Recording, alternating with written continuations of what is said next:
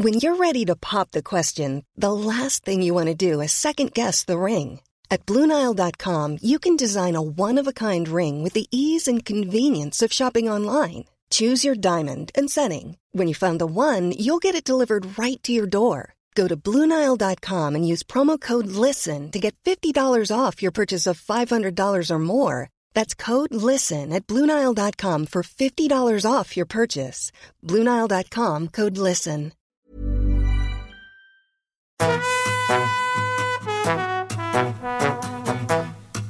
Hola, estás escuchando De piel a cabeza, un recorrido por tu salud con Ana y Rosa Molina. porque sabemos que el conocimiento es la mejor medicina.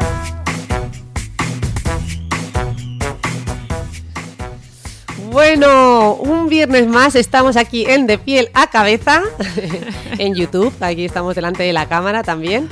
Y, y nada, hemos cambiado un poco el formato habitual, hemos pensado hacer algo distinto, mm, con un montón de preguntas de las que habitualmente nos enviáis por redes, pero que no solemos tener tiempo de contestar. Así que habíamos pensado en elegir 100 de, de esas preguntas, luego vimos que 100 eran demasiadas, lo vamos a dejar en 50, Bueno, si son somos 100. capaces. Son 100 porque son 50 tú, 50 yo. Bueno, es verdad, pero en dos podcasts distintos. Sí. Unas más centradas en la dermatología, otras las centraremos más en la mente. Hoy empezamos por las de derma. Voy a por ti, Anita. Eh, y nada, he hecho un eh, una recopilación entre lo que nos han enviado y algunas cosas que he sacado de tu perfil. Y lo vamos a hacer en un formato al estilo trivial. No sé, es como muy rápido, ¿no? Preguntas random, bueno, preguntas random de todo tipo, de- saltando de un tema a otro para hacerlo entretenido, lo que tú dices, eh, que sea modo trivial, pero calmadas, porque yo estoy ya estresada, perdida y no hemos empezado. sí, sí, sí. Respirar, ¿cómo eran las respiraciones estas de Jacobson o Profundas. Bucay? Sí, venga. Muy bien, venga. Pues no nos aceleramos, pero disparo con la pregunta. Esta ya nos la sabemos un poco, yo creo por tu perfil, que además nos lo has repetido muchas veces, pero por si alguien todavía no se lo ha aprendido, Ana, ¿cuál es el mayor órgano del cuerpo? Pues hombre, no podía ser de otra manera. El mayor órgano del cuerpo es la piel. De hecho, pesa casi 5 kilos. Tiene una superficie de 2 metros cuadrados, ¿vale? Eh, de hecho, es, eh, es el órgano más grande en extensión. Es cierto que el intestino, si lo extendiéramos, eh, es más largo, ¿vale? Ocuparía, dicen, la longitud de un campo de fútbol. Pero bueno, lo importante es que la piel es un órgano apasionante, con lo cual merece la pena que le dediquemos hoy, pues eso, estas 50 preguntas. Tiene muchas funciones y ya lo digo yo siempre, que invertir tiempo en cuidarla es uno de los mayores regalos que, que nos podemos hacer. Fantástico.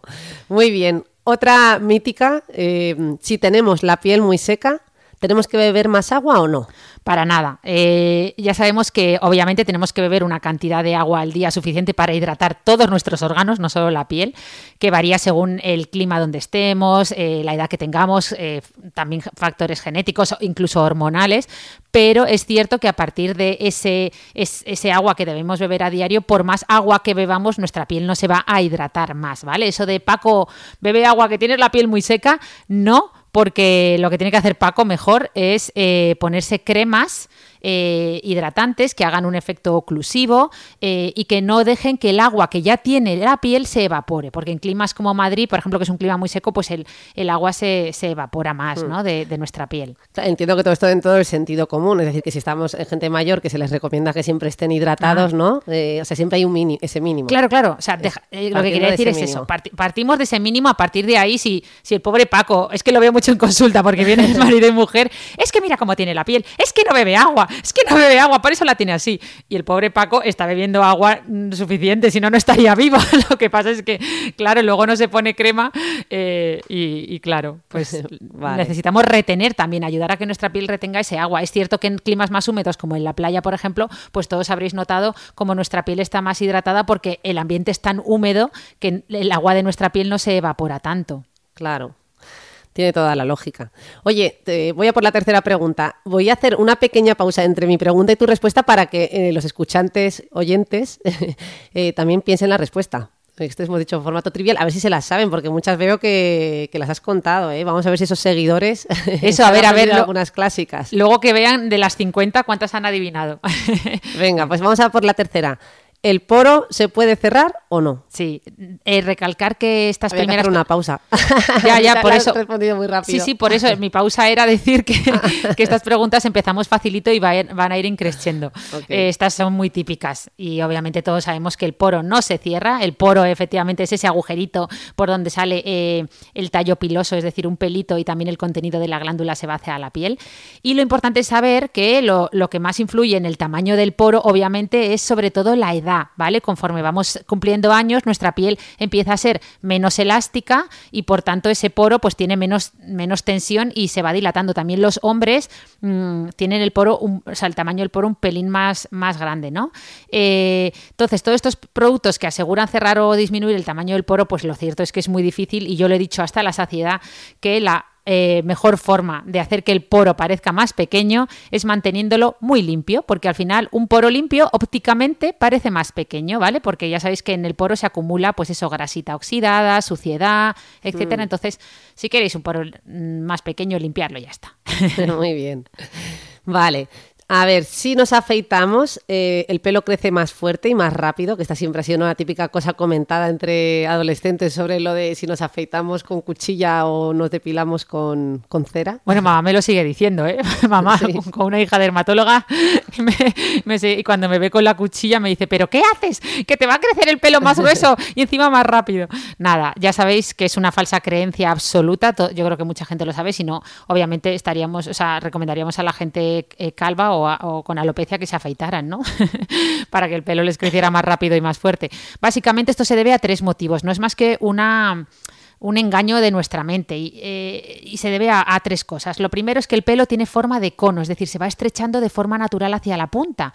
Por eso cuando los cortamos, cuando afeitamos y cortamos todos los pelitos a la vez, como lo que vemos es la base de todos ellos, que es más ancha, pues parece que son más gruesos. Además, el pelo que va naciendo, eh, una vez, cada- en cuanto lo afeitamos, aún no ha sido expuesto al sol ni a químicos que lo decoloren, por eso se ve más oscuro y, y se ve más, ¿no? Y luego también es cierto que como la depilación con cera o esas eh, o otras técnicas depilatorias que sí que arrancan el pelo de raíz, van debilitándolo poco a poco a la larga, pues y la cuchilla no lo hace, pues bueno, puede dar también esa, esa impresión. Mm, Qué interesante. Vale, pues vamos a la siguiente. Ah, pasamos a tema tatuajes, eh, que entiendo que también será un tema típico. Eh, ¿Tiene alguna ventaja? Eh, empezaríamos por ahí. ¿Tiene alguna ventaja hacerse un tatuaje a día de hoy? Pues hombre, los Aparte tatuajes... de que, que se lo haga, entiendo que se lo hace porque le gusta, sería el componente estético. Efectivamente, la principal ventaja obviamente es estética, ¿no? Artística, digamos. Eh, de hecho, los estudios científicos han demostrado que las personas que se, que se tatúan ven incrementada su autoestima, que de esto ya nos tendrás que hablar, supongo que será la autoestima a corto plazo. Eh, además, también se ha visto que el, tatuarse libera endorfinas, eh, termina teniendo un efecto un poquito adictivo, por eso muchas gente, muchas personas también se enganchan, ¿no? Y tienen más de un tatuaje. Eh, otra ventaja que tienen los tatuajes es que se pueden usar para disimular o tapar cicatrices, ¿no? Por ejemplo, manchas de nacimiento o incluso estrías, ¿vale? Eh, así que nada, que eso es otra ventaja más. De hecho, lo usamos en, en medicina para tatuar el pelo, en personas que han perdido las cejas o incluso las areolas mamarias, en personas que han tenido cáncer de mama, ¿no? Y han sufrido una mastectomía. Y luego también, obviamente, pues eso, eh, eh, otro, otra ventaja es todo el tema de mm, el maquillaje permanente, el microblading, la mi- micropigmentación, pues hay personas que esto les resulta muy útil, ¿no? Esto que has dicho de los pinchazos me ha, me ha recordado lo de la acupuntura, ¿no? Que parte del fundamento también de la reducción del dolor mm, tiene que ver con esto, pero no está muy, en- muy los estudios que hay no deben ser en firme, pero bueno, merecería la pena que nos lo repasásemos. Eh, como has mencionado lo de las endorfinas, me ha recordado a eso.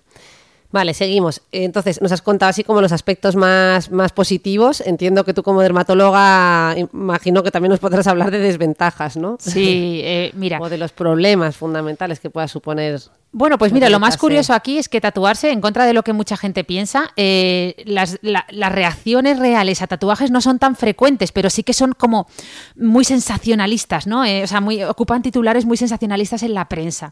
Lo cierto es que si tienes en cuenta la de millones de tatuajes que se realizan en el mundo, el- la tasa de efectos adversos es menos de un 2% de los casos, ¿no? Básicamente eh, podríamos dividirlos en tres grupos. Por un lado vemos reacciones alérgicas, ¿vale? Obviamente las- el- la tinta que más problemas ha dado a lo largo de la historia ha sido la, tinta roja, porque contenía, pues eso, mm, cadmio, etcétera. Pero bueno, todos estos pigmentos hoy en día no están autorizados por toxicidad, con lo cual, eh, aunque antiguamente era mucho mejor la tinta negra, pues hoy en día ya con, con pigmentos sintéticos orgánicos, etcétera, pues las reacciones que vemos son menores, ¿vale? Pero bueno, sí que es cierto que se puede dar reacciones a las tintas, ¿vale? También eh, los tatuajes nos, nos pueden interferir en el diagnóstico del cáncer de piel, ¿vale? Eh, eh, porque bueno, la tinta de los tatuajes no se queda solo en la piel, migra a, los ganglios linfáticos, ¿vale? Eh, además, muchas veces, si un paciente, por ejemplo, tiene un cáncer de piel, un melanoma, y le están tatuando sin darse cuenta sobre ese, esa lesión, pueden hacer lo que se llama una siembra, ¿no? O incluso hay tatuajes, lo que se llama la técnica del blackout, que cubren por completo la piel, o sea, es como un mar de tinta negro y, bueno, pues ahí es muy difícil ¿no? que, diagnostiquemos un, cáncer de piel. Por tanto, siempre decimos y recomendamos que cuando una persona se realice un tatuaje, deje, el tatuador deje siempre la misma distancia eh, del tatuaje a todos los lunares, ¿vale? Por ejemplo, si va a ser medio centímetro, pues medio centímetro, pero esa misma distancia a todos los lunares para que si ese lunar cambia, lo sepamos. Y luego también, obviamente, las infecciones. Es otro problema frecuente que, gracias a Dios, cada vez eh, vemos menos porque se siguen muy buenos eh, sistemas de higiene en la mayoría de centros profesionales, claro. Muy bien. Vale, esta, la siguiente, me interesa muchísimo porque yo acabo de pasar por la etapa de la lactancia, se me ha caído el pelo como nunca.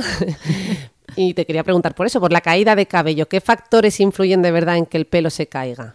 Pues mira, lo primero es que el primer factor que influye es que somos animales, entonces el que tenga una mascota en casa, yo siempre lo digo, habrá visto cómo tiene la casa llena de pelo de la mascota, pues nosotros también tenemos que perder una media de 100 cabellos diarios. Esto teníamos hasta que aplaudir. Yo salgo de la ducha, cojo el manojito y digo, ole, ole, está sana, mi pelo está renovándose, ¿no? Entonces, es verdad que cuanto más oscuro y más largo tenemos el cabello, pues más, más, más se nota, ¿no? Parece que perdemos aún más, pero al final estamos perdiendo a lo mejor lo mismo que nuestra pareja, él tiene el pelo corto y se nota menos, ¿no?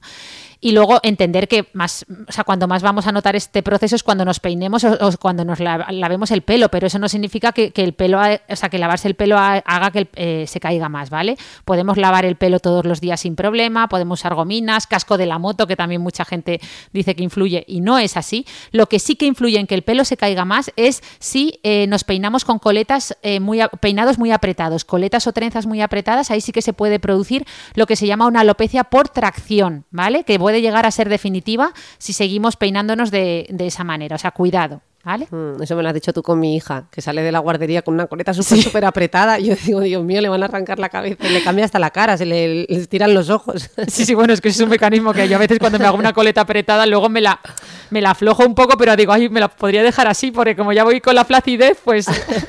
pero sí, es verdad que produce una alopecia aguda, es decir, arrancamiento en ese momento que no pasa nada, pero si ya es algo muy continuo, sí que puede llegar a ser una alopecia crónica, o sea, que a, perder una, el pelo para siempre, ¿vale? O sea, cuidadito. Esos pelos, ¿no? No toda la cabellera. Claro, claro, el pelo que está tirando. Por ejemplo, esto se ve mucho en... la zona frontal, ¿no? Y en, los peinados que a veces se hacen, eh, estas trencitas que se hacen a veces en, África, que son muy típicas, pues... Que van muy apretadas. Mm, sí. no en África, me refiero a gente que tiene que, el pelo muy rizadito, así... Hmm. Mm. Vale, y una pregunta así más práctica que imagino que muchos estarán planteando. O sea, ¿hay algún producto que influya de verdad en que el pelo crezca? Pues mira, esto es importante porque la mayoría de la gente cuando se le cae el pelo se va corriendo a, bueno, por lo menos si van a una farmacia, pero es que muchos van a cualquier lugar y se compran un champú anticaída, unas pastillas de vitaminas para el pelo y ya está. ya. Entonces, hay que entender que estos productos eh, lo que hacen es dar, por ejemplo, los champús anticaída no hacen que el pelo se caiga menos, ¿vale? Ni mucho menos, ojalá. Es que no les da ni tiempo a los pobres. Básicamente, todos estos productos, champús, lociones que compramos sin receta, lo que hacen es dar una falsa sensación de volumen, ¿vale? Pues muchos llevan incluso, pues, de derivados tipo cloruro sódico, o sea, como si fuera sal, como cuando vamos a la playa que el pelo coge más volumen con el agua del mar, pues lo mismo, ¿no? Eh, y luego los nutricosméticos, que son todas estas vitaminas que venden out of the counter, como dicen los americanos, sin receta para que el pelo crezca más, pues la verdad es que en muy pocas ocasiones realmente van a ser útiles. Lo mejor es ir a un dermatólogo especialista en tricología, perdón por hablar en medicina profundo, ya sabéis que la tricología es la parte de la medicina que se encarga del estudio del cabello, que trico en griego significa cabello, y eh, aquí, pues obviamente nos van a pautar eh, terapias que funcionen, por ejemplo, el minoxidil en loción o el minoxidil oral, que son muy eficaces, y muchos tratamientos hormonales, etcétera. Pero bueno, eso quería decir. Muy bien. Pues vamos, vamos, volvemos un poco eh, a la piel. esta vez para hablar de su color. Sabemos que hay ciertas variaciones. ¿qué, factores determinan el color de nuestra piel. Pues mira, esto también lo he dicho hasta la saciedad, esto lo has tenido que coger de mi Instagram seguro, porque yo siempre digo que los tres colores que determinan el color final de nuestra piel son tres, que son los mismos colores que la bandera de Alemania, ¿vale? El rojo de la hemoglobina de la sangre que circula por nuestra piel, el negro de la melanina, que es ese pigmento que nuestra piel secreta eh, para protegerse del sol, que es negro, pero como, como eh, digamos, no está en, la superficie, sino que está un poquito más abajo en nuestra piel, pues lo vemos marrón, ¿no? Por un efecto óptico de la luz, lo mismo que cuando buceamos en el mar, que conforme vamos profundizando los colores van perdiendo intensidad, pues lo mismo pasa en la piel.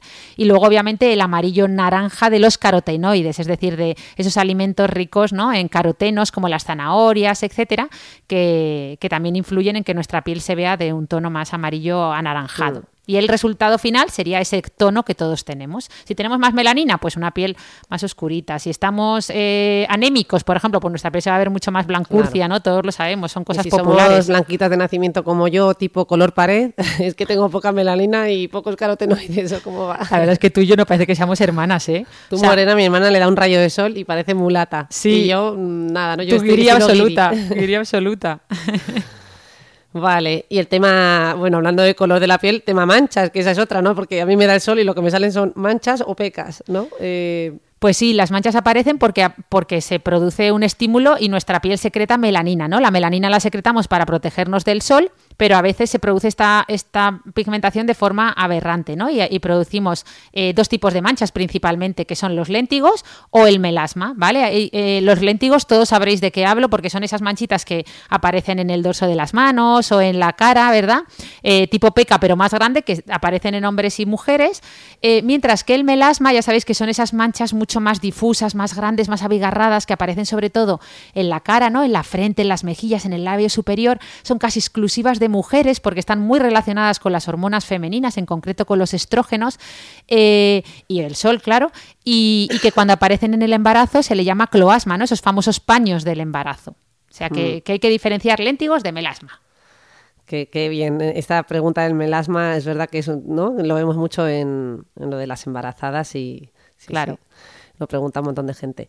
Mira, y la siguiente también, esta me la preguntan a mí mucho, pero bueno, como es tu trivial, la tienes que contestar tú. Otro día la, intentaré contestar yo.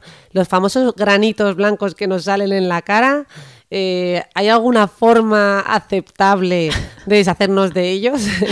Pues, pues mira, lo de operarlos, ¿no? Lo mejor, o sea, ya sabéis que estos granitos, eh, los granos blancos, son... ¿Operarlos con las uñas o operarlos...? No, no, no operarlos. O sea, básicamente son un acúmulo de pus dentro de un folículo piloso, ¿vale? Eso es un, esos granos blancos típicos no son más que eso. Normalmente van a curar mucho mejor si los dejamos en paz, porque al final si lo exprimimos con la uña, como tú decías, podemos empeorar la inflamación y favorecer una mala cicatrización incluso, ¿vale?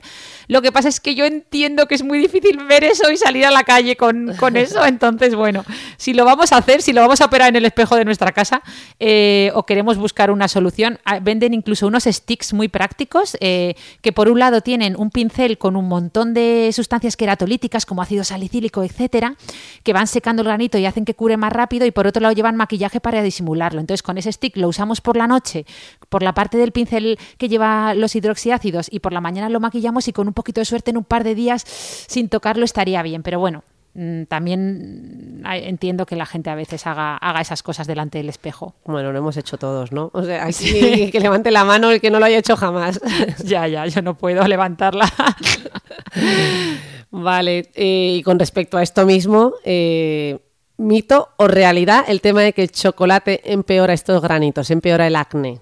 Nada, nada. Ya sabéis que se ha publicado recientemente el mayor artículo sobre los alimentos que producen acné y ya sabemos que los bueno, sabemos, todos lo sabemos de siempre que los alimentos no son la causa del acné, pueden desencadenar brotes en pacientes predispuestos, pero hay que recordar que el acné no se relaciona con alimentos concretos como chorizo, chocolate, sino con el tipo de alimentación que llevamos en general, ¿vale? Entonces, lo que se ha demostrado que más influye en desarrollar acné son alimentos como, bueno, en verdad los de la los de la dieta occidental, ¿no? es decir, el azúcar sobre todo aquí la relación es la más sólida, especialmente con bebidas azucaradas, etcétera, con las grasas, sobre todo las animales, eh, o sea, las de origen animal saturadas y que encima van mezcladas con azúcares, o sea, un ultraprocesado de toda la vida. Y bueno, y también curiosamente, y aquí la relación es menor, también con la leche, sobre todo la desnatada, lo cual resulta algo curioso, pero que recordemos que se desaconseja retirar la leche, es decir, eh, que aunque sí que se ha encontrado relación con la leche, esto es un poco paradójico, eh, los pacientes que retiran la leche por completo de su dieta tampoco mejoran del acné, con lo cual aquí queda un poquito más de investigación científica y de momento, pues eso, que, estén tranquilos y, ya está. Yo me quedo súper tranquila porque, bueno, soy una devora chocolate, siempre con esta excusa de que salto en triptófano y que el chocolate negro tiene mucho y utilizo esa excusa, pero siempre he pensado esto, ¿eh? de los granitos. En fin, eh, temas lunares. Eh, ¿Nos salen más con la edad conforme vamos cumpliendo años? Más bien es al revés, los lunares van desapareciendo cuando ¿Ah, vamos cumpliendo años. Claro, claro. No me eh, sé tu perfil, ¿eh? igual que nos salen canas en el pelo, eh, porque los melanocitos del pelo les va costando ya producir ese pigmento, pues a los melanocitos de los lunares, que los lunares no son más que acúmulos de melanocitos, y recordemos que los melanocitos son esas células que producen la melanina, ese pigmento marrón negruzco, pues los pobres melanocitos de los lunares también se cansan, por lo tanto dejan de producir melanina y ese lunar se deja de ver, ¿vale? Eh, es más, la gente le tiene mucho miedo a, los lunares y tenemos que recordar que la mayoría de melanomas no aparecen sobre lunares que sino sobre piel muy dañada por el sol. Por eso yo siempre digo que cuando vienen a consulta, que normalmente suele venir la abuela o el abuelo a traer al nieto para que le veamos los lunares al nieto, pues a mí me resulta más, o sea, al, que yo realmente quiero verle la piel es al, al abuelo o a la abuela, ¿vale? Porque ellos no tienen ya casi lunares, pero sí que tienen un montón de manchas, un montón de léntigos en las zonas donde más sol les ha dado y esas zonas es lo que nosotros llamamos campo de cancerización, es decir, son zonas muy dañadas por el sol donde hay más probabilidad que aparezca un cáncer de piel que, por ejemplo, en el culete, ¿no? Esa piel blanquita que casi todos la tenemos musanota. sí, desde luego. vale. Eh, y con respecto a las uñas de las manos, porque ¿no? Mm, siempre se dice esto de que sales de la ducha y que te crecen más rápido, mm, no sé, es un comentario típico, ¿no? Que si estás eh, mucho tiempo en agua, las uñas crecen más rápido, ¿eso es mito, realidad? Eso es un super mito. Básicamente las uñas de las manos sí que crecen más rápido que las de los pies. Recordemos que las uñas de las manos crecen eh, tardan en crecer entre 6 a 8 meses por completo. Es decir, os puede parecer mucho, pero es que la uña no es lo que vemos. Nosotros vemos dos tercios de la uña. La uña completa empieza por debajo de la piel, ¿vale? Hay un tercio que está completamente enterrado. Por lo tanto, desde el inicio de la uña, donde empieza debajo de la piel hasta el final, unos 6 meses. Y las de los pies, casi el doble, entre 10 y 12 meses. También es, cierto que cuando somos más jóvenes este tiempo es más corto, es decir, crecen más rápido que cuando somos más mayores que el tiempo se va alargando, ¿vale? Sí, sí, yo lo he experimentado con mis hijos, me paso el día cortándoles las uñas. vale. A ver, el tema del calcio, esto de que nos salgan unas manchitas blancas en las uñas y eh, que lo llevamos oyendo desde la infancia, eh, ¿Lo mismo, mito o realidad? Pues mira, las uñas eh, vemos dos tipos de manchas blancas. Vamos a diferenciar. Por un lado vemos como una especie de semiluna blanquecina. Mírate las uñas, a ver si te la ves. es más normal que te la veas en el pulgar yo la tengo aquí en el pulgar, sobre todo se ve muy bien. Eso se llama lúnula, una media luna que todos tenemos y que no es más que la matriz ungueal, ¿vale? Es decir, se vea más o menos, es la matriz ungueal, la, zona, digamos, donde están las células madre que forman la uña. Está parcialmente enterrada debajo de la uña y en, y en algunas uñas, sobre todo en el pulgar, se ve muy bien. Esto no es nada malo, ni se debe a falta de calcio, ni se debe a falta de nada, es la lúnula, es la matriz todos la tenemos, se vea más o menos, no pasa nada si, si, la veis, ¿vale? Y luego hay un montón de gente que también le salen pequeñas manchitas, mucho más pequeñitas, blanquecinas a lo largo de la uña, y que también nos dicen que es por falta de calcio. ¿Y qué va? Esas manchitas se, deben a microtraumatismos de repetición diarios, por ejemplo, esto, en la mesa, o sea, así hacer con las uñas en la mesa o meter las manos a los bolsillos de vaqueros muy ajustados, todo eso, ¿vale? Pero siempre habrá alguien que te diga que eso no lo hace y que aún así tiene, ¿no? Bueno, todo el mundo está sufriendo microtraumatismos en las uñas porque las uñas precisamente son una capa de queratina dura que tenemos para, para un poco tener agarre, hacer los, los gestos del día a día y todo el mundo está sufriendo traumatismos ahí por mucho que digan. Bueno, y de hecho hay gente que tiene las uñas más débiles, ¿no? Y que siempre dicen esto, es que a mí se me descama mucho. Eh, ¿Tiene sentido en estos casos mm, tomar suplementos alimenticios o proteínas, como dicen por ahí? Claro, eso se llama onicosquicia y es que las uñas se descaman en láminas. Eh, esto se debe sobre todo, eh, puede ser por falta de vitaminas, pero es mucho menos frecuente, sobre todo hoy en día y en, el mundo en el que vivimos. Pero bueno, sobre todo se debe a, humedecer en exceso las, uñas, ¿vale? Meterlas mucho en agua, pues a realizar muchas tareas del hogar, etcétera. Entonces eh, se va debilitando y se pueden ir eh, descamando en láminas, ¿vale? Se puede tomar eh, suplementos nutricionales, pero, pero es cierto es que, en la mayoría de personas va a ser mejor, pues, o sea, va, a curar antes si sobre todo, pues eso, intentamos no hacer esas tareas tanto, nos ponemos guantes o utilizamos, pues eso, aceites, emolientes y, y productos que nos hagan hidratar esa zona, ¿vale? Recordemos que el calcio, que todo el mundo piensa que interviene en la dureza de la uña, lo cierto es que no tiene prácticamente relevancia en la misma. ¿eh? son las proteínas lo que sobre todo influyen en la dureza. Pero bueno.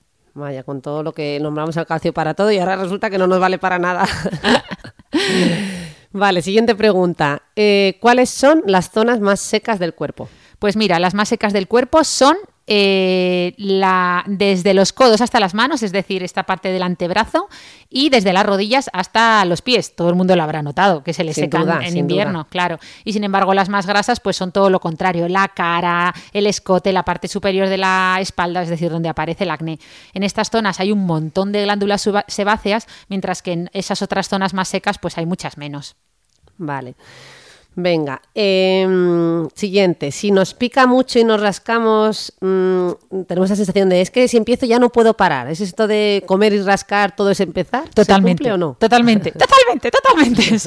Si nos pica la piel y nos rascamos, nuestra piel secreta más histamina, con lo cual aún nos pica más. Y entramos en un círculo vicioso, ¿vale? Lo que, lo que tenemos que hacer si la piel nos está picando, obviamente es consultar, pero eh, además intentar engañar a la piel. La piel es muy tonta, es incapaz de transmitir por ejemplo, picor y frío a la vez, ¿vale? Dos sensaciones diferentes le cuesta, se, se, se, confunde. Entonces, lo que podemos hacer es engañarla, pues si nos está picando la piel, poner algo frío, por ejemplo, una crema hidratante fresquita, y así la piel se calmará conseguiremos no rascarnos y la piel nos picará menos. Eso sí, lo que nunca debemos hacer es decirle a alguien que le pique, decirle, no te rasques, no te rasques, porque le vamos a poner más nervioso y se va a querer rascar más, ¿vale?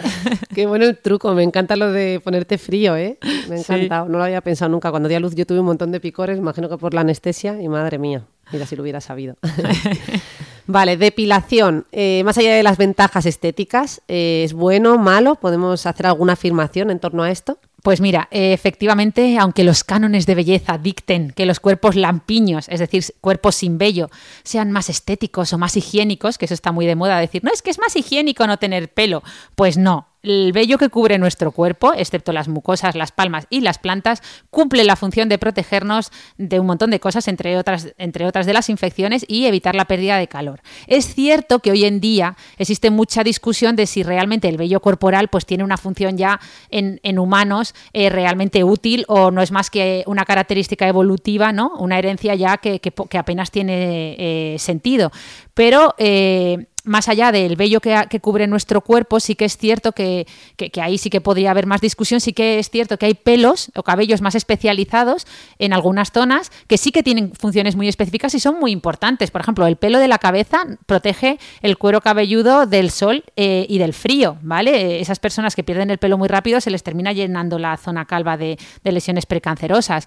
Eh, el pelo de la nariz, que se ha puesto tan de moda depilárselo, depilárselo el, el pelo del interior de la nariz filtra y bloquea las bacterias, el polvo, esporas, es etcétera. Que no había oído eso de que se hubiera puesto de moda. Pues sí, ahora influencers. Eh, ¿Qué más? Eh, el pelo de, las cejas que nos protege, protege los ojos, ¿no? De, que nos entren, eh, pues eso, sudor, partículas o el de las pestañas. Quiero decir que todos estos pelillos, por favor, dejarlos un poco en paz. es cierto que el tener vello, o sea, que retirar el vello corporal no es una cuestión de vida o muerte, es una decisión personal al final, pero bueno, que hay que que ya está, que, que, ya está, que no hablo más, que es que veo que, que llevamos 27 minutos. trivial. ¿Qué técnicas de depilación existen y cuál nos recomendarías? Eh, suponiendo porque la gente dirá, bueno, mucho nos dice, pero yo me pienso seguir depilando. Totalmente. Cuéntanos un poco. Pues mira, eh, lo primero es que tenemos que diferenciar las técnicas de depilación en dos grandes grupos. Aquellas que arrancan el pelo desde su raíz, ¿vale? Como las pinzas, eh, las, el láser, el hilo, ¿no? La cera, o aquellas que simplemente lo cortan, ¿no? Como el rasurado con cuchillo o, por ejemplo, eh, las cremas depilatorias, ¿no? O, bueno, las maquinillas eléctricas que usan los hombres. Entonces, eh, lo importante es saber que, que el tallo piloso va a crecer, el tallo piloso no es más que ese pelo que lo produce el folículo, ¿no? Imaginémonos un folículo piloso es como un macetero. Tiene pues esa, esa maceta debajo de la piel y va produciendo pues esas, esos tallos pilosos que son el pelo que van a ir creciendo una y otra vez, ¿no? Entonces, eh, cuando, cuando destruimos por completo el, ese macetero que hay debajo de la piel, esas células madre que forman el pelo, pues vamos a tener una depilación de I'm Sandra, and I'm just the professional your small business was looking for. But you didn't hire me because you didn't use LinkedIn jobs. LinkedIn has professionals you can't find anywhere else, including those who aren't actively looking for a new job but might be open to the perfect role, like me.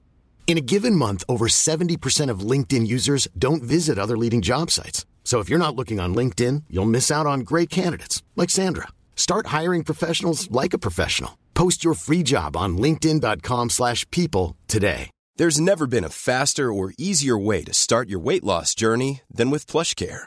PlushCare accepts most insurance plans and gives you online access to board-certified physicians who can prescribe FDA-approved weight loss medications like Wigovi and Zepbound for those who qualify. Take charge of your health and speak with a board-certified physician about a weight loss plan that's right for you.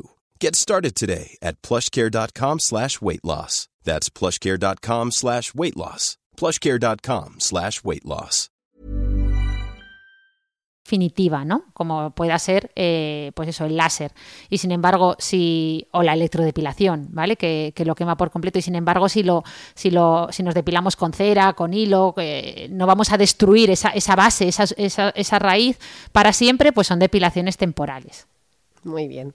Oye, y siguiendo en esta línea de la depilación, no sé si se, se considera depilación o afeitado facial eh, este que, se, que está como de moda también, ¿no? En algunos países, eh, creo que me dijiste que se llamaba dermaplaning. Sí, el afeitado facial femenino. Esto, ¿Esto? Es, esto, Es, una tradición que viene de Japón, que se llama kaosori allí, el rostro rasurado, y no es más que una exfoliación con cuchillas, o sea, es como un afeitado como un hombre, pero lo, se ha puesto de moda en las mujeres.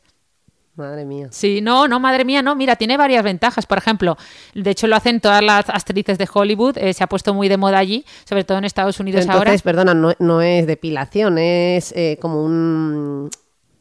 Es una depilación, o sea, te pasas una cuchilla que es la... para la piel, ¿no? No, no. Es para una exfoliación, no es para quitarte vello. No, no, no, no. O sea, es, coges, imagínate un hombre cuando se afeita, pues Sí. lo mismo. Lo que pasa es que en mujeres pues se hacen centros especializados con una cuchilla especial, pero vamos, es lo mismo, ¿vale? Se puede hacer también con una, con una cuchilla como la de los hombres. Entonces, lo que pasa es que efectivamente quita el pelo, pero es que también hace una especie, pues claro, la cuchilla va exfoliándote, entonces también quita pues eh, un poquito de superficie de la piel, eh, etcétera. Entonces, ¿qué pasa? Que hace que la piel se vea un poquito más luminosa, que los cosméticos penetren mejor, el acabado del maquillaje para esas famosas que están permanentemente en la tele, pues parece más suave, más uniforme. Bueno, básicamente el problema es que, bueno, pues hay que hacerlo en centros especializados, eh, en casa ya no resulta tan bonito hacerlo, hay que requiere un mantenimiento bastante frecuente porque es verdad que el pelo pues no dura tanto como una depilación con láser o con, o con otros métodos más, más, pues como la cera. Entonces, bueno, eh, aquí de momento en España no está tan de moda, la verdad. Vale, pues venga, vamos a por la siguiente. ¿Qué nos puedes de decir de las canas y por qué se producen? Pues mira, eh, las canas, ya lo hemos dicho antes, se producen porque eh, los melanocitos que hay en el folículo piloso van perdiendo la capacidad de producir melanina, ¿no? Se agotan. Podríamos decir que son mucho más vagos que los del resto de la piel. De hecho, hasta el propio Obama está lleno de canas y su piel sigue produciendo melanina perfectamente sin parar, ¿no? Entonces, bueno, decir que las canas obviamente son una pérdida de color, ¿vale? Va, eh, ya, no, ya no podemos producir tanta melanina, pero no es solo eso. Por desgracia también se pierde calidad del tallo piloso, ¿vale? El, el, el, pelo canoso además tiene una textura más tosca, eh, es más difícil de peinar, absorbe peor los tintes, es más eh, sensible a la radiación solar, vamos, que no es solo un cambio de color, que el pelo canoso tiene personalidad propia como tal, ¿vale? vale, ¿y qué factores principales eh, son los que hacen que nos aparezcan las canas? Pues mira, básicamente la genética aquí influye un montón.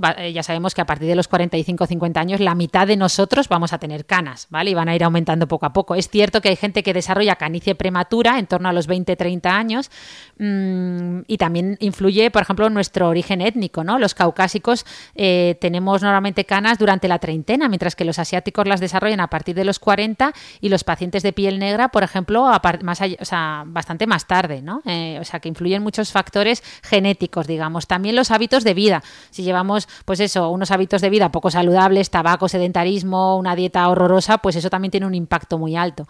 Y luego la radiación ultravioleta, también la, eh, si estamos muy expuestos al sol, se va dañando la queratina y la melanina del pelo y, y bueno, mm, vamos a ver efectos en el tallo piloso también por, por el sol, va a decolorarse. Oye, qué decepción. Pensaba que ibas a empezar por el number one, que era el estrés. ¿No lo has nombrado? Claro, es que es más ¿O no? el es que no es tanto el estrés eh, mm, del que hablamos el otro día, por ejemplo, en el último episodio, sino más bien el estrés oxidativo que se produce a nivel celular, lo que influye en las canas. Pero también un poco el psicológico, ¿no? Que dicen Sí. que los políticos, el que tú has puesto de ejemplo, salió el otro día en la tele que los políticos todos habían Todos, envejecido vamos. prematuramente. Hombre, en el tema canas, vamos. Tal cual, que- tal cual. Vale, y, el tema del color de las canas, que ta- esta también yo sé que la has comentado ya algunas veces. ¿De qué color son realmente? ¿Son blancas, grises? Pues, pues muy buena pregunta, la pregunta del millón, porque al final el pelo gris, como dicen los americanos, eh, bueno, y nosotros no existe. Las canas son amarillas, porque, eh, porque están hechas de queratina, que es lo que, las, lo que constituye el tallo piloso, la proteína más importante ¿no? del tallo piloso. Entonces, eh, ¿Qué pasa? Que aunque son amarillas las canas, las vemos blancas, ¿vale? Por, el, por, cómo por la refracción de la luz sobre el cabello. Pero lo que es cierto es que al final ese efecto, es decir, nosotros vemos las canas blancas, aunque, aunque son amarillas, eh, y como además están mezcladas con pelo que aún no ha perdido el color, pues al final el conjunto, todo el conjunto de mirar a una persona con canas desde lejos, pues nos parece gris, ¿vale? Pero, pero bueno, de hecho las canas eh, son realmente transparentes. Cuando las ves con un microscopio óptico en consulta, con el tricoscopio, son transparentes. Mm. O sea, sea, que mucho- cuando las ves de cerca, de lejos, blancas. Ok. Vale, ¿qué son exactamente las cicatrices? Pero las de la piel, ¿eh? que ya sabemos que las del alma dan para... las de la mente dan para un podcast entero. Sí, las cicatrices del alma dan para un podcast entero, tú lo has dicho. Pues nada, las cicatrices aparecen cuando la capa externa de la piel, que es la epidermis, sufre un daño. Si, si no pasa de esa primera capita de la epidermis, normalmente curamos con una cicatriz muy estética, ¿no? Eh, lo que podríamos decir a veces sin cicatriz, aunque sí que hemos cicatrizado. Pero si se la la herida se extiende más allá de esta capa, llega a la dermis, normalmente ya cicatrizamos eh, de una forma en la que, bueno, pues es, es estéticamente mm, menos, o sea, ya, se forma una cicatriz como tal, ¿no? Es que es un tejido diferente, con un, con un aspecto diferente, una coloración diferente, eh, pues eso, con una vascularización, un relieve particular, bueno, lo que todos conocemos como cicatriz, ¿no? Pero que no es más que eso, un proceso de reparación de nuestra piel en la que nuestra piel se autorregenera, se autorrepara, ¿vale? Vale, y pero luego hay gente que... Hay personas que cicatrizan mejor que otras, ¿no? Yo imagino que... Claro. Eh, co- con este tema hay mucha confusión en la sabiduría popular, porque normalmente casi viene la gente a consulta y te dice, uy, yo cicatrizo fatal, no me puedo operar, que yo hago queloides, yo hago queloides, y te enseñan una cicatriz que ni mucho menos es un queloide, ¿vale?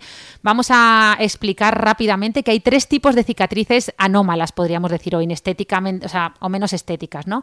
Que son, por un lado, las cicatrices atróficas, que son aquellas que están como hundidas, eh, blanquecinas, a veces rosadas, como que la piel es más fina de lo habitual, es muy típico en la espalda, sobre todo los chicos jóvenes, que como cicatrices como si fueran abiertas, no sé si las has visto, que, que puedes, o sea, puedes hasta como hundir el dedito un poco, ¿no? Luego están las cicatrices hipertróficas, que son aquellas en las que la piel está como elevada por encima de la piel, pero normalmente eh, siguiendo el mismo trayecto de la herida original. eh, ¿Vale? Y luego están los queloides, que efectivamente los queloides ya sí que son una cicatriz anómala como tal, es casi un tumor y es eh, una persona, eh, por ejemplo, le hacen, se hace una herida y de repente desarrolla una cicatriz abultada, muy abultada, bastante grande y que sobrepasa por completo los límites de la cicatriz original, ¿vale? Eso es un queloide. Hmm. Que es como si fuera un lunar, pero de color carne, ¿no? O sea, es como algo saliente, parece, Claro. ¿no? Y sobre todo la diferencia con la hipertrófica es que pues las, hiper- las cicatrices hipertróficas que a muchos nos pasa, pues con el tiempo se tienden a aplanar, son del mismo tamaño que la herida original, pero es que los queloides a veces tenemos pacientes con acné, con cuatro granitos de acné que cicatrizan de forma queloidea y es que tienen unos, unos pedazos de cicatrices por cuatro granitos de acné, o sea, con los queloides hay que tener mucho cuidado y consultar con el dermatólogo porque hay soluciones. Vale, lo único matizar que como has dicho tumor, digo, aquí a, a lo mejor has asustado más de uno, un tumor bueno, ¿no? Claro, claro, es que ya sabéis que tumor no significa más que acúmulo de Eso. células, agrupación de células. Puede ser agrupación benigna o agrupación maligna, perdón. Eso. Claro, claro. Un tumor benigno. nadie Muy se bien. asuste. Gracias por ese matiz. ¿Cuáles son las zonas del cuerpo que mejor cicatrizan? Pues mira, las que mejor cicatrizan son la cara eh, y las mucosas, ¿vale?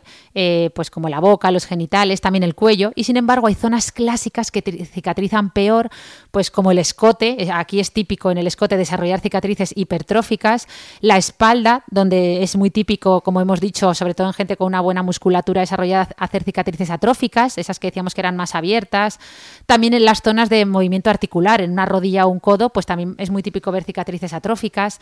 Y bueno, y, entender que bueno, que cómo depende de muchos otros factores, ¿no? De nuestro sexo, raza, edad, tipo de herida, si se ha contaminado o no esa herida, etcétera. Ahí también nos llevan ventaja los asiáticos y, Sí. y los... sí. Ah, no, no, no, no, ahí no, ahí no. Ahí no, porque nos llevan no. ventaja yo sé, en el grosor de la piel, en el tema de las canas. Uy, ahí me había salido un chiste muy fácil que no voy a decir eh, y de mal gusto, pero bueno, sí, efectivamente las personas de piel negra a veces tienen, tienen hacen más queloides. O Oye, nos as- vas a dejar a todos pensando en, en Nada, esa nada. broma, ¿eh? Pero bueno, Siguiente pregunta que ya vamos- he pensado peor de lo que pudieras haber dicho. Que llevamos ¿Qué es 30 exactamente un autobronceador? Pues mira, un autobronceador es un producto cosmético muy sencillo que básicamente lo que lleva es dihidroxiacetona, es decir, una molécula que es capaz de oxidar las proteínas presentes en, en la superficie de nuestra piel, en la capa córnea, eh, de forma que cojan un color como, pues eso, marroncito, ¿no?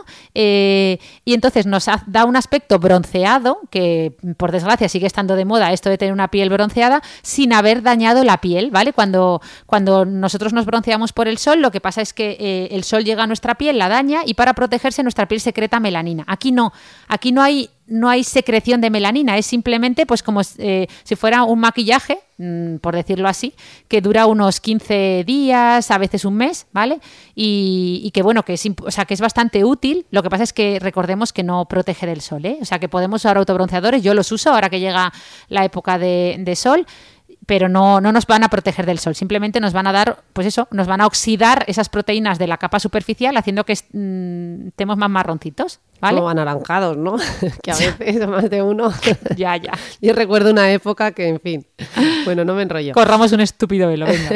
Algunos días eh, nos levantamos con los ojos como un besugo eh, y luego a lo largo del día es como que eso va mejorando. ¿Esto por qué pasa? Pues nada, esto nos pasa a todos, hay que aclararlo, esto se llama edema ocular matutino causado por el sueño en sí mismo, es decir, y se debe sobre todo a que cuando dormimos no parpadeamos, ¿vale? Nuestros párpados, eh, cuando se mueven, la contracción del músculo orbicular de los párpados va haciendo que se mueva, pues va drenando, ¿no? El líquido que vamos acumulando en esa piel, pero claro, obviamente, después de estar muchos, o sea, toda la noche eh, con los párpados cerrados y sin eh, parpadear, pues vamos a acumular más líquido en esa zona. También es verdad que esto es lo que nos pasa a todos, pero si obviamente dormimos mal, tomamos mucha sal la noche de antes, con lo cual retenemos líquidos, estamos muy fatigados, hemos estado llorando, ha habido una inflamación en esos párpados antes de acostarnos, eh, o estamos muy estresados o ya con el envejecimiento también empeora, pues esto puede suceder de forma más llamativa, ¿no? Y si incluso ya hay algún tipo de alergia, infección, etcétera, pues hay que consultar con un oftalmólogo, ¿no? O un dermatólogo. Pero bueno, in- recordemos que hay que tener una buena rutina de sueño, podemos aplicar un poquito de frío, intentar no tomar alimentos muy ricos en sal la noche de antes y bueno, también tenemos mucha dermocosmética y masajes, muchas cosas que podemos hacer si es algo que realmente eh, en nuestro caso es muy llamativo, ¿vale? Estupendo. Vale, otra zona de la cara que muchas veces eh, amanece, bueno, no amanece, esto ya en general puede haber engordado es la zona de la papada. Esto mm, que ahora yo he, he oído mucho comentarlo de que puede empeorar eh, por el uso del móvil. Claro. ¿Qué, qué nos puedes decir? Bueno, aquí dos cosas. Lo primero, definir que la papada normalmente mm, puede aparecer por dos motivos. Uno, porque acumulemos ahí mucha grasa, es decir, podemos ser muy jóvenes y tener papada porque acumulemos ahí mucha grasa, igual que acumulamos grasa en otras zonas y tenemos sobrepeso, podemos acumular grasa ahí.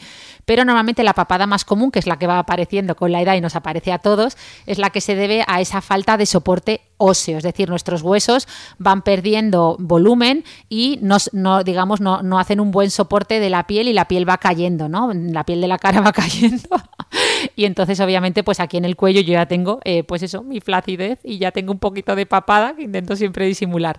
Que esa papada se produzca o no por, el, por, eh, mirar mucho el móvil, pues esto no ha podido ser confirmado en ningún estudio. Lo que sí que sabemos que puede influir en, eh, si miramos mucho el móvil es el famoso, es el famoso cuello smartphone o el cuello tecnológico que, que se debe a eso, a, a, la postura que adoptamos cuando mira, mira, mira, mira, mira, mira Yo estoy estirándome. es un, ya se ha visto que eso, que, que, el móvil debemos tenerlo, pues eso, leerlo a la altura de la cara y siempre con la cabeza erguida y de frente, lo que acabas de hacer tú cuando te lo he dicho, porque efectivamente se ha visto que al final eh, pues eso, cuando, cuando estamos leyendo el móvil con, la, con el cuello inclinado, pues esto supone una carga de entre 12 y 27 kilos en nuestra columna vertebral y puede ocasionar no solo problemas musculares, sino bueno, en, óseos, etcétera. O sea que. Bueno, entre eso y el micro, que tenemos que estar aquí pegadas sin movernos, madre mía, con la papada. bueno, la siguiente, esta, lo siento decir, pero nos afecta mucho a las dos que es cuando sonreímos se nos ve la encía. Mm, yo aquí con una hermana dermatóloga y, todavía no, me ha hecho ningún arreglo. Hombre, cuéntanos esto. Con la iglesia hemos topado. hacer? Aquí somos ultra expertas, las dos somos Rocinante. Tenemos una sonrisa gingival, pero de, de las buenas, de caballo, nunca mejor dicho. Eh, pues nada, a mí es que especialmente la sonrisa gingival, lo he dicho siempre, me resulta divertida, a mí me gusta, pero es cierto que hay veces que me río con tantas ganas que el labio se me queda incluso pegado y tengo que, que ayudarme con la las manos para retirarlo. Pero bueno, lo primero para entender qué es esto de la sonrisa gengival es entender ¿Qué es lo que se considera una sonrisa bonita o una sonrisa perfecta? Pues se considera que una sonrisa es bonita cuando los dientes son blancos y simétricos, cuando al sonreír eh, se ven más los dientes superiores que los inferiores y cuando solo se ve como máximo un milímetro de encía al sonreír. Ojo, que mostrar un poco de encía es estéticamente bueno, ¿eh? porque de hecho con la edad la encía cada vez mostramos menos, porque el labio superior va cayendo por la flacidez y ya, ya no se ve encía. Pero bueno, se considera estético hasta 1, 2 milímetros de encía en el labio superior, pero no más. Ok, ok. Vale, entonces el retoque... vale. Eh, ¿Cuándo se considera ya un problema estético? Claro, pues el problema es eso, cuando normalmente se ven más de más de dos o tres milímetros al sonreír. En tu caso, a ver, sonríe como tú. Ah, bueno, ahora no. no, pero ahora es que estoy así como nerviosa ya. Ah, pues ves, yo ahora me estoy riendo con muchas ganas. Se me ve que mi hermana cuando tengo que decir que mi hermana cuando me mira no me mira los ojos, me está analizando a ver dónde me saca arrugas y defectos, en fin. Que va, sí, que va. Pero bueno, básicamente que sepáis que bueno, que si os preocupa la sonrisa gingival, a mí me gusta, yo no la trataría, pero si os preocupa y la queréis tratar, hay muchas opciones. Se puede tratar con un poquito de toxina botulínica, el famoso Botox. También se puede inyectar un poquito de ácido hialurónico en los labios y eso la disimula. Se pueden poner ortodoncias en casos más graves o incluso hacer cirugía, ¿vale? Del hueso o sea, maxilar, de la musculatura o incluso de la encía. Pero bueno, que sepamos, y yo siempre digo esta frase, que la sonrisa perfecta siempre va a ser la que más se use, con lo cual no os preocupéis que, que seguro que tenéis una sonrisa estupenda. Efectivamente. Nada, nada, nos has animado. Eh, pasamos de pregunta. Eh, ¿Existe la famosa cara de runner? ¿Sí o no? Pues mira, esta cara del corredor que se ha puesto tan de moda existe, pero por favor tranquilos porque ha, copado muchos titulares y es que se ha visto que eh, bueno pues que hacer un ejercicio moderado, ¿no? Entre llegar al 40-60% de la frecuencia cardíaca máxima de 3 a 5 días por semana tiene un efecto rejuvenecedor en la piel, pero muchos medios están publicando que se da la vuelta a la tortilla cuando nos pasamos, es decir, cuando se superan los 90 minutos al 70 70% o más de la capacidad que uno tiene, pues sí que empiezan a aumentar los radicales libres, se empieza, empieza la destrucción de fibras de colágeno y elastina que mantienen la firmeza de la piel y claro que puede parecer un envejecimiento acelerado. Pero recordemos que esto sobre todo va a pasar en deportistas profesionales y no nos puede servir como excusa para dejar de hacer deporte, que todo el mundo, uy, yo no voy a hacer deporte, que me voy a poner muy cachas, como dicen muchas mujeres, que es falso, o me va a parecer cara de runner, mm, de corredor. No, no creo que seas tan profesional como para terminar desarrollando una cara de corredor. Bueno, que estés en muy, muy, muy mala forma y que correr un mínimo ya te haga estar ahí con la cara desbocada. Bueno, Ana, mm, vamos por la pregunta 33. Llevamos 46 minutos. 33, 33 voy yo. Quedan 15. Mi hermana no, no, quiere reconocer que ha perdido el trivial. O sea, yo le dije, si pasamos de un tiempo, eh, se te pasa... Eh, yo voy a hacer preguntas, yo te voy a ganar, pero bueno, seguimos hasta la 40, venga, para no, hasta liarnos. pero si no, Hasta los 50, eh, sí, vamos ya 46, venga. Pero si llevas un minuto, venga. ¿Por qué algunas personas tienen el pelo rizado? Pues mira, según, eh, según los datos de los estudios, el 45% de la población eh, de Europa tiene el cabello liso, ¿vale? Eh, el 40% lo tiene ondulado y solo un 15% tiene lo que se llama un rizo cerrado, ¿vale? en gran medida lo que determina el pelo rizado son los genes, ¿vale? En concreto un gen, el, ten, el gen TCHH, que genera la proteína tricoyalina, y, bueno, es lo, lo, principal. Pero bueno, también influye mucho la forma que, en la que se abre el folículo piloso a la piel, ¿vale? El cómo es esa abertura apertura. ¿Vale? Por ejemplo, si el, folículo sale por un orificio eh, que, sea circular, el pelo va a ser liso. Mientras que si ese orificio es como elíptico, ¿vale? O asimétrico, va a dar lugar a diferentes tipos de rizos y ondas, ¿vale? Y también el tipo de queratina eh, va a hacer que el que tengamos, también va a hacer que el pelo sea liso, rizado, ondulado. Por ejemplo, la, proteína tiene una es, una es una proteína helicoidal que se une mediante puentes disulfuro y claro, dependiendo cómo estén organizados estos puentes o enlaces, pues también hará que nuestro pelo sea rizado liso. O sea, básicamente los genes, el cómo se abre el folículo al exterior y qué inclinación tiene respecto a la piel y cómo es esa, esa queratina de nuestro pelo. Vale, y además de su estética, eh, ¿se diferencian en algo más el pelo liso y el pelo rizado? Pues mira, básicamente, eh, sobre todo, eh, recordar que ninguno a nivel estético es mejor que otro, ¿vale? El, el, que un cabello liso sea, o sea, el cabello liso normalmente va a ser más fino, porque tiende a tener menos queratina y un poquito, por tanto, más débil, más sensible a la caída y, bueno, quizá un poquito más sensible a los ambientes externos, ¿no? Como el estrés, la polución, eh, etcétera. Mientras que el pelo rizado, que obviamente va a ser más resistente, también es cierto que va a ser más seco, ¿no? Como contra. Porque al final eh, la grasita que produce nuestro cuero cabelludo y que va lubricando, ¿no? Eh, y que va hidratando nuestro tallo, o sea, nuestro cabello, pues le va a costar más mm, llegar a, esa fibra ondulada, ¿no? Llegar a toda la mm. fibra que en el cabello liso, que es como más fácil, va como en un tobogán. Vale. Muy bien.Amos a por el párpado. ¿Por qué a veces nos tiembla? Que no está así como un tembleque continuo. Pues mira, esto se llama mioquimia palpebral. Es una contracción rítmica y que no podemos controlar completamente involuntaria del párpado, eh, normalmente el inferior, pero puede aparecer en cualquiera de los dos, es benigna. Eh, suele afectar más a niños y suele desaparecer solo, ¿vale? Suele durar unos minutos, aunque a veces puede durar semanas, ¿eh? Normalmente se asocia pues a que estamos más estresados o cansados, eh, que hemos tomado mucho café o sustancias como alcohol también pueden generar estos temblores y bueno, también influyen factores ya más, más de consultar con un médico como la sequedad ocular, algunas alergias o incluso problemas neurológicos. Recientemente incluso se ha, se ha hablado del abuso de pantallas, o sea que, pero bueno, que sepáis que es algo normal esto del tembleque del párpado. Nos ha pasado a todos también. La verdad es que yo me siento identificada con todo, vamos, me identifico con todas las preguntas. Vale, ¿por qué algunas personas, bueno, con esta no, fíjate, eso por hablar, ¿por qué algunas personas son capaces de mover las orejas y otras no? Pues mira, eh, la pregunta que nos tenemos que hacer es por qué yo no puedo mover las orejas, en tu caso, ¿no? Y en el mío. Porque creáis o no, o sea, lo creáis o no, todos tenemos eh, la posibilidad de moverlas, ¿vale? Otra cosa es que hayamos aprendido o nos hayamos molestado en aprender a hacerlo. Eh, la, lo cierto es que este, este movimiento de orejas en humanos, recordemos que no es más que un aleteo, que no tiene mucha función, por no decir ninguna. Por ejemplo, en gatos, perros, caballos, ratones, por mencionar algún animal, ellos sí que son capaces de mover las orejas un montón y dirigirlas eh, a su voluntad para percibir mejor los oídos, o sea, los sonidos del entorno. En nuestro caso, al final, los pabellones auriculares casi no los tenemos desarrollados y, no los vamos a orientar hacia el sonido, pero sí que es verdad que al tenerlos en los laterales de la cabeza y no en la frente como lo tienen los animales, pues por lo menos tenemos un sonido más estéreo, ¿no? Pero bueno, recordar que el pabellón auricular eh, tiene tres músculos, ¿vale? Con su correspondiente nervio facial y bueno, lo que, lo que hace, para aprender a mover las orejas, lo mejor es empezar a mover, por ejemplo, las cejas u otros músculos de la cara que también son inervados por este eh, nervio y así poco a poco pues te pones frente a un espejo, empiezas a mover músculos cercanos a las orejas y poco a poco en teoría si practicas mucho puedes mover también las orejas. Bueno, pues nada, practicar.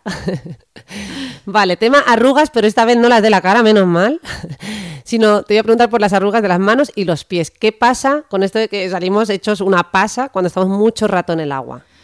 Pues, pues mira, se pensaba y aquí hay dos teorías. Eh, ninguna ha sido confirmada por completo. Por un lado se cree que, claro, e, ese sebo, ¿no? Esa grasita que recubre y, lubrica y protege la piel, pues al estar mucho rato en el agua se daña, se pierde y entonces, en teoría, el agua podría penetrar a la capa más externa de la piel e hincharla.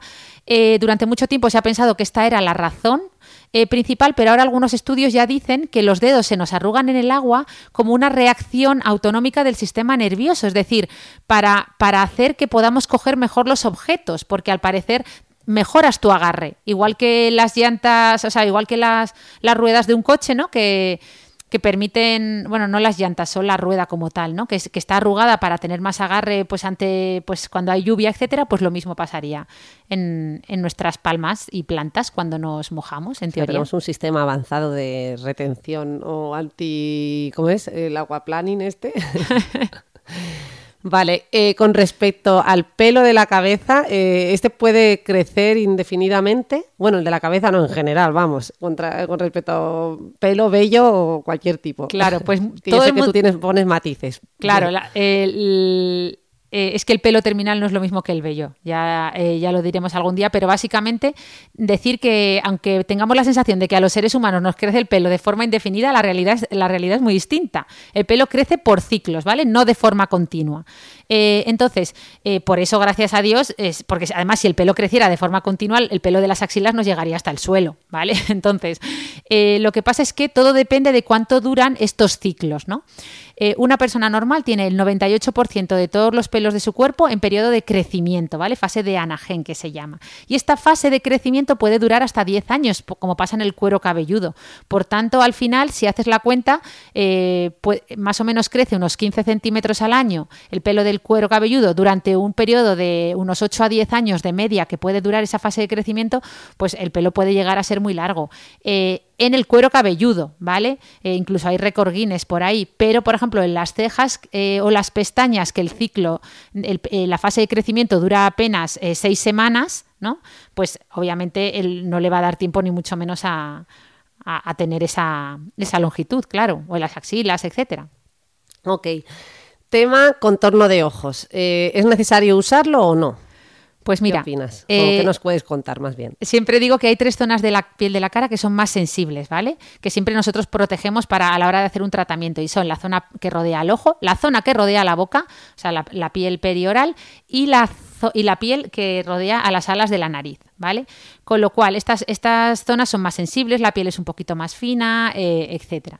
Entonces ahí eh, tenemos que entender que eh, si aplicamos cosméticos mm, que tengan muchos retinoides, hidroxiácidos, sustancias que pueden irritar, pues obviamente nos va a irritar, pero en general si lo que usamos son cremas hidratantes, eh, etcétera, que an- con antioxidantes o con, con principios activos que no sean eh, irritantes, claro que los podemos usar en el contorno de ojos. Vale, que no son puro marketing entonces, este tipo de productos. Claro, no, a ver, no son puro marketing en el sentido de que, de que sí que es verdad que los contornos de ojos están formulados, eh, pues, de- digamos, en teoría, específicamente para esa zona. La pregunta más que si son puro marketing o no es, ¿realmente son imprescindibles o son necesarios? Pues yo creo que están en la punta de la pirámide, es decir, no, ni mucho menos es la base de una rutina, ¿vale? Al final eh, está bien que uses un, un contorno de ojos si quieres cuidarte, pero por ahí mm, se oye mucho de, no, te lavas la cara y lo primero que te tienes que poner es el contorno de ojos, luego no sé qué, luego el, eh, la crema, eh, o sea, luego la crema protectora, luego el maquillaje. A ver, la piel es porosa, al final todo se termina mezclando, entonces me hace mucha gracia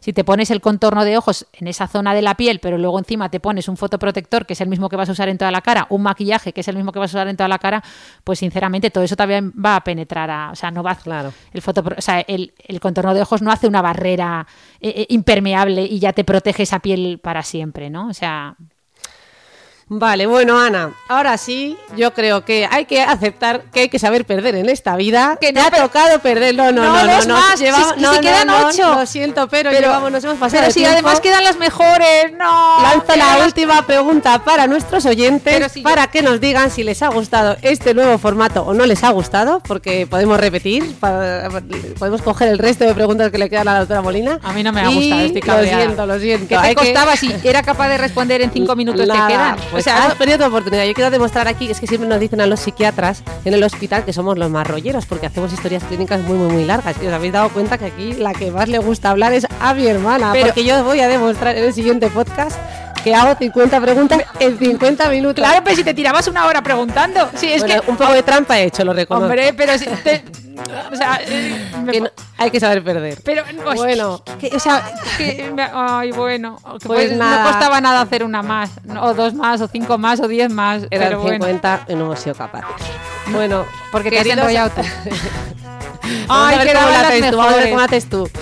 ¿Os ha gustado el formato trivial o no? Nos podéis contestar por redes, nos podéis contestar por el podcast, también en nuestra página de YouTube. Y, y nada, también podéis enviarnos más preguntas porque si os ha gustado han quedado un montón pendientes. A mí me habéis enviado como 100 preguntas, he seleccionado 50, pero como dice mi hermana, luego hemos hecho 50 derma, 50 salud mental. Así que nada, Bueno, pues dale a parar que vamos a hacer la revancha, te vas a enterar. Venga, venga, vamos a por ello. Venga, tengo aquí las tuyas, vas a alucinar. Y regalarnos unas estrellitas, como dice siempre mi hermana. Eso os ha gustado. Eso que, no- que- eso y que lo compartan y todo. lo- Perdona, que es que me- estoy como medio tristona, entonces ya no tengo ni ganas de. ya- bueno, Ya quieres cortar, quiere cortar, quiere la venganza. No, Esto es que- venganza entre hermanas. venga, muchas gracias adiós. Hasta luego.